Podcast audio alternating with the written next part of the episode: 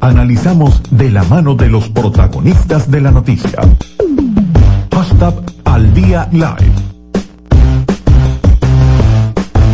Siendo las 2.50 minutos eh, de la tarde, amigos de No Radio y de las redes sociales, vamos a conversar eh, de inmediato con el doctor Alejandro Fuenmayor, quien es abogado, autor del libro Régimen Jurídico de las Telecomunicaciones y expresidente de la Cámara de Radio. Doctor Alejandro, le habla Argel Libera. Buenas tardes, ¿cómo está? Buenas tardes, ¿cómo estás? ¿Cómo te va? Un saludo a todos.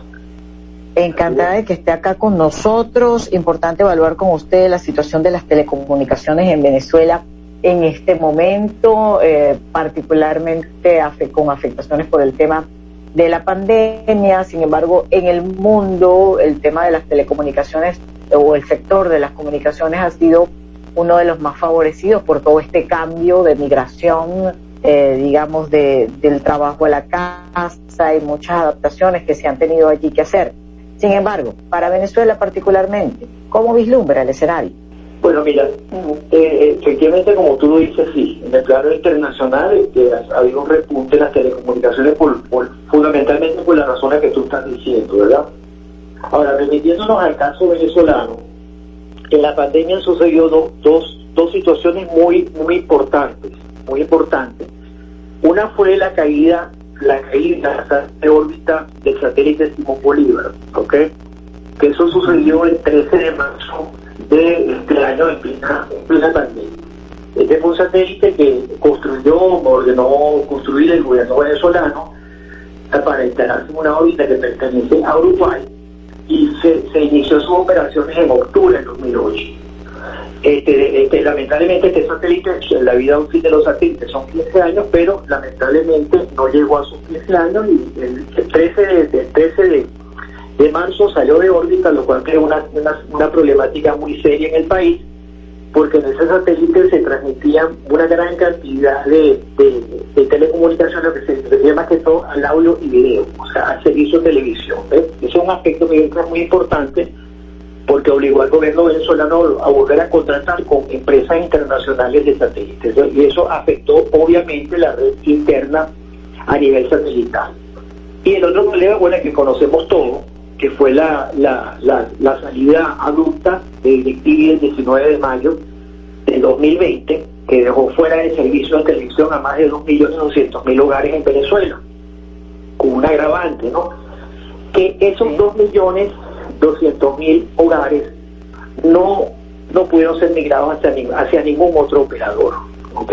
Así que eso, es algo que afecta muy seriamente al, país, ya que ya está demostrado primero que no se pudo ejecutar el famoso amparo del Tribunal Supremo de Justicia, la autoridades que el tribunal, y además no se puede lograr, no se puede migrar esa, esas, esa, esos hogares no se pueden migrar a ningún otro servicio, o sea que están actualmente sin servicio. Y aquí voy a la segunda noticia, la segunda noticia del 2001, ¿no? Del 2001 cuando DirecTV tenía apenas 200, exactamente 236 mil suscriptores, donde anunciaban ya pues, el lanzamiento, el prepago, el interpago, el postpago, todo ese tipo de cosas, que te indica que te indica que tardaron 20 años 20 años en lograr 2 millones de suscripciones.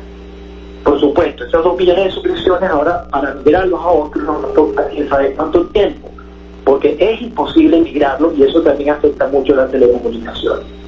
El tercer aspecto que, también creo que es muy importante en esta pandemia ha sido el, aumento de la demanda de Internet. En ese sentido, este, estamos viendo también con respecto al Internet la proliferación de una serie de empresas, muchas de las cuales no están habilitadas por Conotel, donde ofrecen el servicio de Internet en dólares.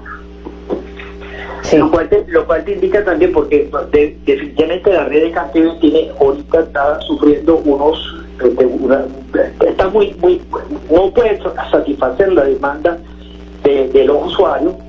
Luego tenemos el segundo nivel. Hoy hay un reporte precisamente en la prensa nacional que habla de eso, doctor. el, ese, ese, sistema que tiene de internet portátil y esto es otro de los servicios que también este, está muy muy muy grave usted es una situación muy grave en el país.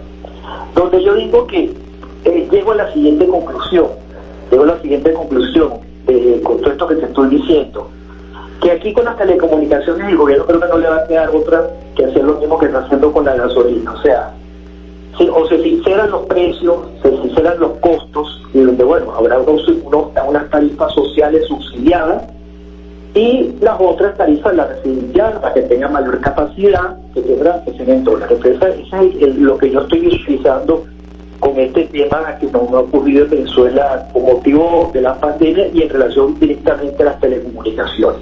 Este, por ejemplo, uno de los casos más, más emblemáticos que han pasado es el caso del, del, proveedor de contenidos Netflix, que con la pandemia aumentó 16 millones de suscriptores de sus servicios. O sea, eso te indica que hay una migración también hacia esos servicios y todo eso es por Internet. Entonces, lógicamente, como es por Internet, lo que tiene que colapsar es la red de, la red de Internet. Y creo que estamos viviendo en Venezuela un poquito desordenante en esta materia.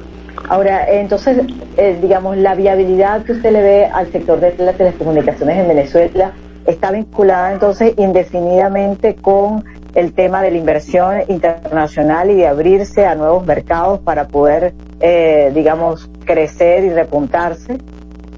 Definitivamente, definitivamente. Mira, nosotros no somos, nosotros no estamos en, una galaxia, nosotros formamos parte del mundo.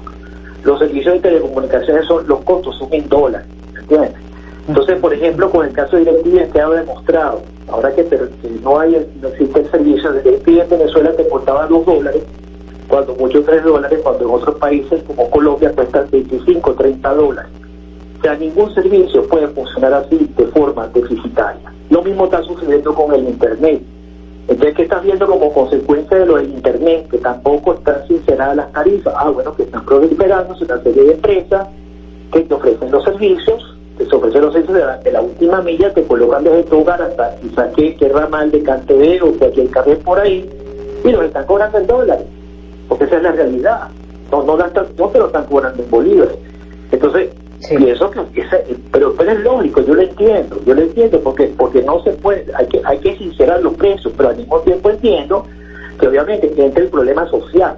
Ah, bueno, si entra el problema social, entonces, bueno, lo único que yo veo, bueno, si hicieron eso con la gasolina, que hay una, hay una, hay, hay un precio que es en dólares y el otro subsidiado, pues mira, creo que no les queda, no, no va, no no va a haber otra que hacer el mismo, a ver, hacer el mismo esquema en materia de, de telecomunicación y por lo que tú dices, para poder garantizar la inversión, porque si no hay inversión y, la, y sobre todo que estas tecnologías que son tan constantemente cambiando requieren de inversión y definitivamente Venezuela está demostrando que es un país que tiene una fuerte demanda en materia de telecomunicaciones, además que tiene empresas importantes en telecomunicaciones que en mi opinión no las debe perder. Ese, es mi punto de vista.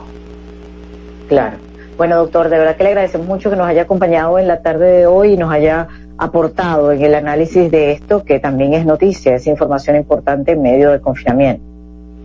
Siempre a tu orden. Amigos de Radio de las redes sociales, era el doctor Alejandro Fuenmayor, abogado, autor del libro Régimen Jurídico de las Telecomunicaciones y expresidente de la Cámara de Radio, con quien estábamos conversando.